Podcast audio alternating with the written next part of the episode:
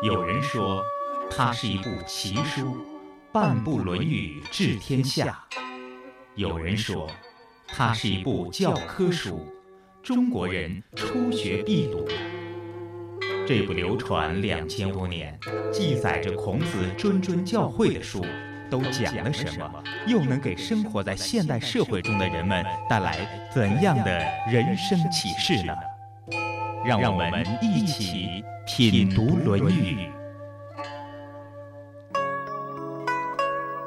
欢迎您收听《品读论语》，听众朋友，您幸福吗？曾经中央电视台的这一采访主题成了人们茶余饭后的话题，人们常常用这句话聊天儿或者打趣。在这里，我再次很认真地问您：您幸福吗？我挺幸福的，幸福就是猫吃鱼，狗吃肉，奥特曼能有小怪兽打呀，就是衣食无忧，身体健康，家人团聚在一起。我觉得有一个稳定的工作，有一个和睦的家庭，这就比较幸福了。我觉得幸福在每个人的心里。幸福就是我想要的 都能得到，我不想要的离我也挺远。幸福是什么？反正最起码能吃饱饭，有房子住。不知道收音机旁的您是否和他们有着类似的感受呢？还是别有一番滋味在心头？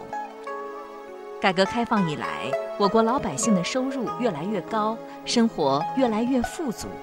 不知道您的幸福感是否也像物质水平的提高一样，得到了相应的提高呢？您幸福吗？您的幸福感主要来自于哪里呢？在今天的节目当中，我们来听听孔子和他的弟子们的幸福观，看看他们都是以何为乐呢？节目嘉宾王卫教授，主持人溪水。王卫，山东财经大学教授、硕士研究生导师，多年致力于《论语》的研究和传播工作，著有《身边的论语》《四言论语》。《论语人物类编》等书。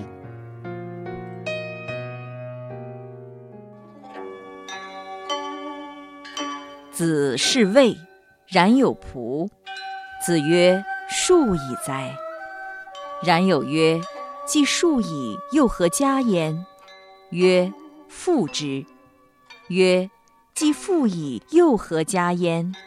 曰：“教之。”呃，孔老夫子和冉有一块儿去魏国的时候，子是魏啊，冉有仆，就是冉有呢给他驾着车。子曰：“数矣哉！”这个地方的人那么多呀，人口很多。嗯，冉有说：“啊，既数矣，又何加焉？”就是这人已经呃这么多了，我们应该怎么治理这个地方？是这个意思吗？对对对。啊，曰富之。那么人多了，孔老夫子就就说呢，要使这些人呢富裕起来。曰：既富矣，又何加焉？那么人要是富有了，又该怎么办呢？又应该如何治理呢？那孔子又说了：教之，就是要教育这些人，是吗？是这段话也体现了孔老夫子呢一个非常重要的思想，就是富而教之的思想啊。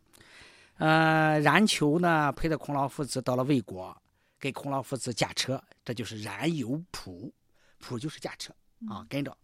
两个人在魏国啊，当时叫地丘，就是现在的濮阳，河南那个地方。河南，呃，当然子路呢死了以后埋葬在濮阳。当时呢是魏国的都城。孔老夫子大概和冉有呢驾着车啊在街上走，一看人来人往，熙熙攘攘，哎呦，怎么人这么多？挺繁华啊。啊，挺繁华。这个大概是和鲁国，呃，曲阜比起来，啊，就是人确实多。这个冉求就是问了：“说人这么多怎么办呢？”孔老夫子说：“富之，这个应当使这些人富起来。人多了，人多了不能让他受穷啊。那么富了以后怎么办呢？要教之，啊，光富还不行，要教化。从这里来讲呢，孔老夫子实际上是两种文明都要抓。一种是物质文明，这就是富制；那么另外一种是精神文明，就是教制。我觉得这个思想呢，到现在来讲。”仍然是按照这个办法做的。对，邓小平先生啊，改革开放呢，是中国人富起来。那么富起来怎么办？啊，应当是通过教育的方式啊，还通过这个精神文明建设的方式呢，使人们的这个精神文明层次啊提高啊，懂礼貌啊，有像三讲四美五热爱啊等等这些东西呢，再来提升人民的这个精神文明水平啊，实际上是自古以来啊，这些政治家的看法都基本差不多。我觉得是邓小平让中国人富了起来。那么现在呢，富裕起来的中国人其实缺乏一种精神上的归属感。现在又提倡弘扬中国的传统文化，实际上我觉得在为中国人找一种精神上的归属感吧。啊，其实邓先生也没有忽略这个问题，只是说他有主次，我觉得是有主次，有时重点不一样。说到这里，就让我想起了著名的马斯洛需求层次理论。这个理论将人类的需求从低到高分为五种，分别是生理需求、安全需求、社交需求、尊重需求和自我实现需求。听起来挺复杂的，如果简而言之，实际上就两种：物质需求与精神需求。人首先需要温饱以及一定的物质满足。在这方面得到之后，就开始了精神领域的探索。古往今来的政治家们在治理国家的时候，也正是不约而同地践行着这一规律，这就是富而教之。政治家们在按照这种自然规律制定着方针政策，以适应社会的发展和人民的需要。那么，作为每一个生命个体而言，又该如何满足我们个人的生命需求呢？同样是富而教之。我想，对于现在的我们绝大多数人而言，基本的温饱问题已经得到了解决，甚至已经严重剩余。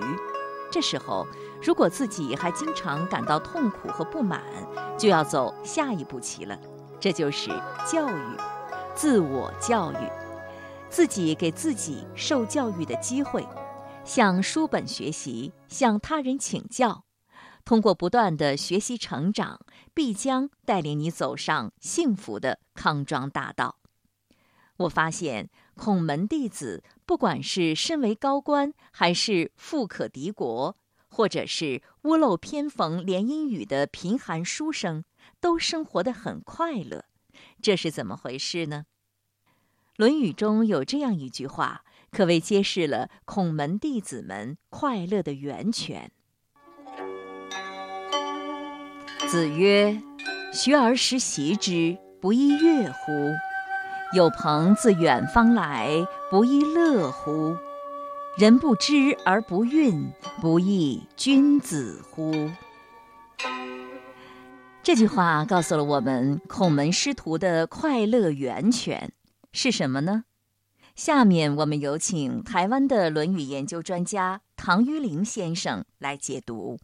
简单的意思是，孔子说：“学而时习，求学而要将所学的不断的反复的练习。这个知啊，就是所学的啊，不亦乐乎？不是也是？”很高兴的事吗？那个悦啊，是从内心生的法喜，叫做悦啊。这个悦啊，是同喜悦的悦，它是从内心发起来的。当学有所成的时候，叫有朋自远方来，朋就是同门，跟同一个老师叫朋，友是志同道合，有朋就是有人要跟我们同门，可见这个因为学有所成，有法喜。有人法喜会会感应他人来学，这远方来啊，不是很快乐的吗？这乐是外面来的，意思就是有志同道合的人一起来共学，这是很快乐的。乐是从外来的。第三个人不知而不愠，人家不知道我，我也不生气。这个愠跟怒不一样，怒是外向，愠呢是心里面不高兴，还没显现于外。人家不知道我，也不生气。那不是君子吗？啊，君子啊，就是不会这个害怕人家不知道我，害怕我不知道别人啊。所以《论语》里面呢，各章都可以互相配合的看。学呢，它就是觉，由由于学才能觉，觉悟的觉，觉就是内心有所领悟，那学是效，会有效果，什么效果呢？有法喜的效果。这个效果是懂得外在，不去追求名闻利养，不会去跟恶思恶友在一块，不会去这个喜欢邪之见，不会去世间的这些污俗、不如法的这些声色场合。这反面说，正面来说呢，它的效果是气象、格局、气度、见地，还有他的人情世故，还有他能够很快的丰富他的人生经验阅历。并且看什么事情很容易看到诀窍的地方，这样的学是非常难得的学，而不断的实习，实就是实实际上要把握，要不断的复习，才能够知新的，也才能够知古的，知古的呢，能够古人的这些典籍内涵学问能够生出新意识，知新的也能够知道现今这个。时代它的发展、它的走向，以及它各种的新的事情，我们才会透过学才会知。所以一方面能够有古代的传承，一方面能够适应现代的社会。因为学古代，所以他不会在现今迷失方向；因为学现代，所以他不古板；因为他懂得人情世故，所以他不会跟人家格格不入；因为他懂得信与天道，所以他还会带给人家。一个出路，那这个不断的实习以后呢，不亦乐乎？乐就是学的效果，有法喜，法喜非常的重要。学不但是用求，学这个不断的习，支持我们不断的学，不断的习呢，就是法喜。所以不亦乐乎？乐乎就是法喜，法喜非常的重要。没有法喜，它不会长久的。学东西要有法喜，它才会感染别人的。老师教学没有法喜，他不会感染别人的。老师教学如果没有法喜，他不会继续的想要往上进步。他没有法喜，他也不会去让学生知道这样的学是快乐的，学生也学不进来。所以学而时习之，不亦乐乎啊？是一种修己。但法喜呢，是一种对自己的一种内涵修养。学习以后呢，这个自己呢修养很好，内涵很好。哎，道德学问很好，这种法喜呢，是这种修养自己的法喜。那有朋自远方来，不亦乐乎啊？这个乐是外在来的，从远方来啊。像孔子的教学啊，他有从齐国来的，有从陈国来的，有从魏国来的。子贡就是魏国来的，子张就是陈国来的，宰我就是齐国来的。你的学，你的习的法喜被大家所肯定。大家想要跟你学，找到出路；想要跟你学，找到传承，所以不是很快乐的吗？就是这个乐呢，是孟子说的“得天下英才而教之”的乐。嗯，这个乐是从外面来的。以上是化他，学而时习之，不亦乐乎？是自立。有朋自远方来，不亦乐乎？是化他。学而时习之，不亦乐乎？是修己。有朋自远方来，不亦乐乎？是安人，修己安人，自行化他，自利利他，这就是孔颜之乐。所以孔子跟颜回到底有什么快乐呢？周敦颐要他的学生呢，要试参孔颜之乐，要懂得孔子跟颜回的快乐，《论语》啊才有办法学进来。孔子跟颜回的快乐是什么？就是修己安人的快乐，修己的快乐，法喜。安人的快乐啊，那把人家培养成人才的快乐，这种人才有朋自远方来，他或者大家一起共创这个教育的世界，或者一起来共同办政治，或者这个朋友学成了回去以后，他能够办政治、办教育啊，等于能够把这个呃真正圣贤的道统发扬光大，遍及全中国，甚至遍及海外，都要靠。学而时习之，不亦乐乎？有朋自远方来，不亦乐乎？才办得到。那现今光碟媒体啊，那只不过是传播的一个善巧方便，但真正往内讲、往深讲，而且不断的研讨，这些还得靠。讲的人自己学而时习之，靠朋友聚集的力量，有朋自远方来，不亦乐乎？不断的切磋琢磨，如切如磋，如琢如磨，这样深入了才有办法，才有办法确立文化的内涵、中心、道统的中核心，才有办法自省，才有办法化他。这两句啊，已经包括了孔颜之乐，已经包括了如何办政治，已经包括了如何办教化，已经包括了如何充实自己的道德学问，已经包括了如何立把别人的经验约定成为自己的经验约定。所有人生的秘密，这两句全部包括孔门的心法，孔颜之乐，包括孔子能够把弟子培养出来的气象，通通这两句全部包括。人不知而不愠，不亦君子乎？人不知，心中不会有那一点不高兴的心都不会有。这个人就是心平气和。人不知我，为什么不知我？第一个是我呢？不能被他所认识，道不能弘扬的这一份，这个人根本就是名闻利养的人物，所以呢，他不会跟我有共寻的心，所以人不知我。对这种人，心平气和，有意义的事情都做不完了，不必去愠怒这种人。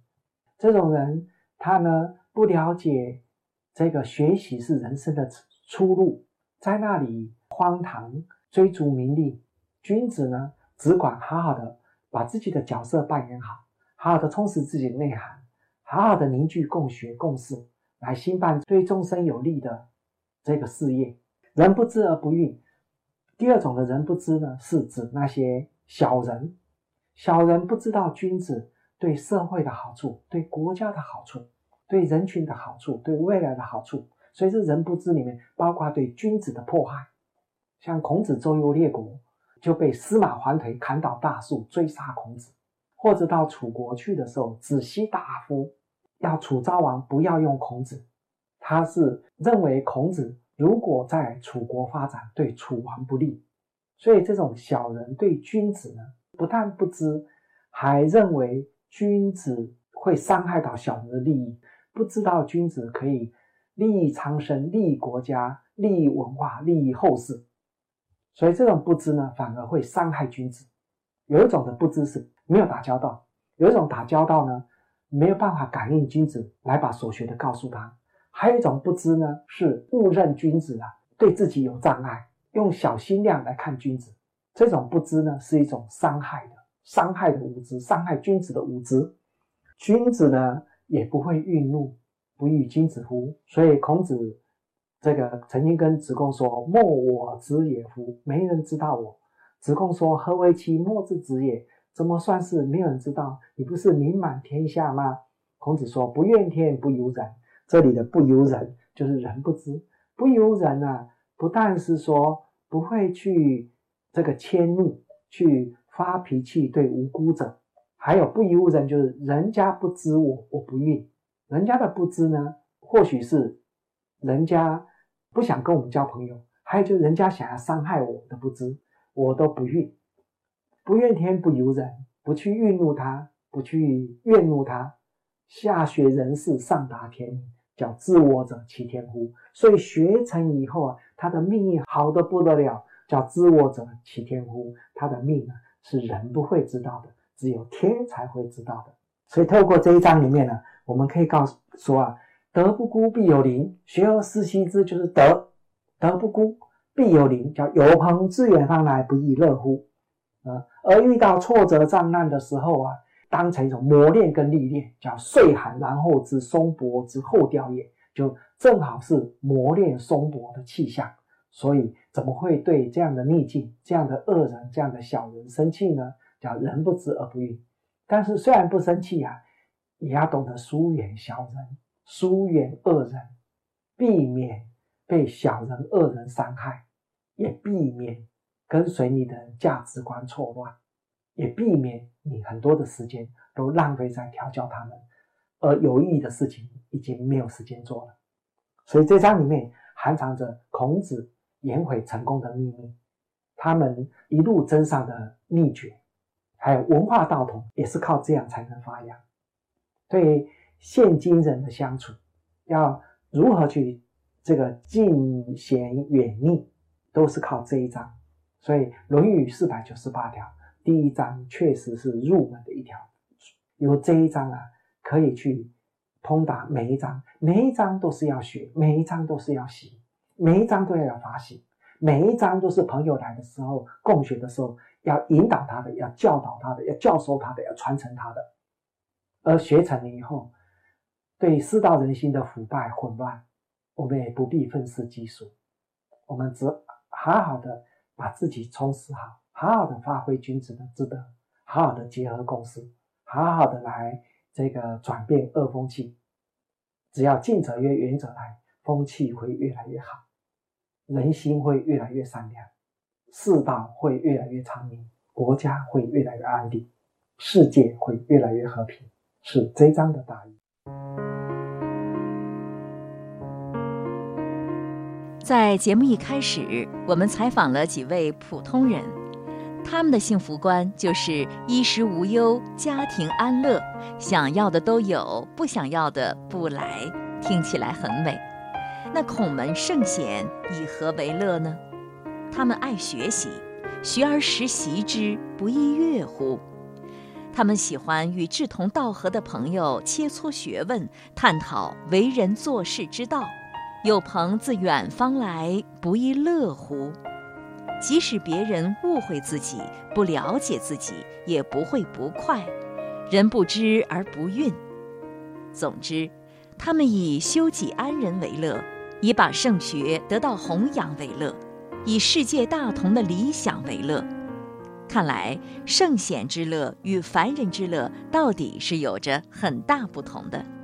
在我看来，普通人之乐容易得到，也容易受到种种外来因素的干扰；而圣贤之乐呢，他们志向宏大，任重道远，他们孜孜以求，乐在其中，绵绵无尽，不容易为外界的因素所干扰。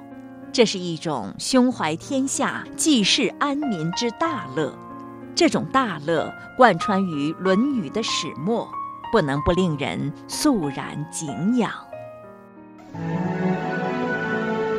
孔子被后世尊为至圣先师、万世师表的一代圣人，他的地位在近代遭际丰富，几经沉浮。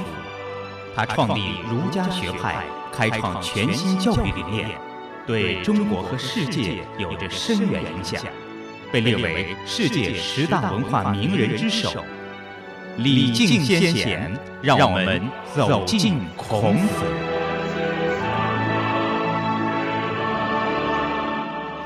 听众朋友，今天的品读《论语》节目已经进入尾声了，最后让我们在这篇文章当中感悟孔子的。理想世界，也许是在上古时代，亦或者是很久很久的未来，也可能就是现在，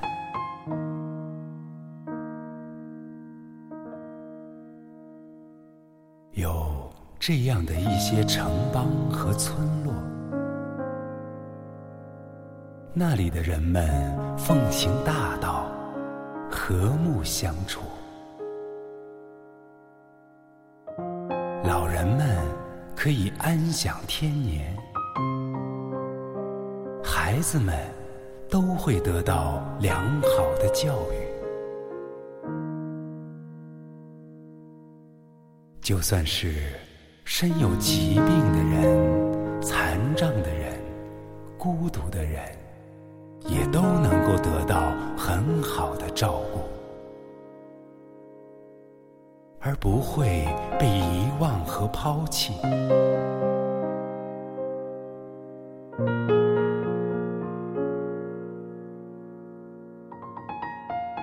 男人们、女人们都有家有业。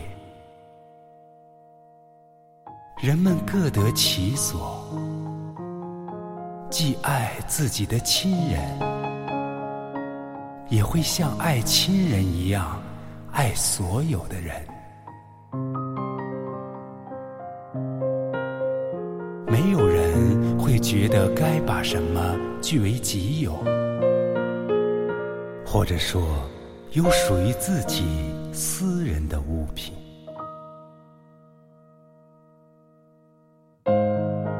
只要有需要做的事情，就一定去做。没有人会去计较付出与得到。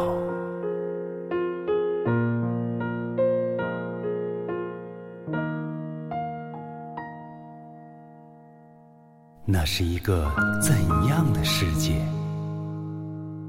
是一个理想国吗？没有贪婪，没有争斗，而这一切又是那么自自然然，好像这本来就应该是我们生活的世界，和睦、和谐、和平。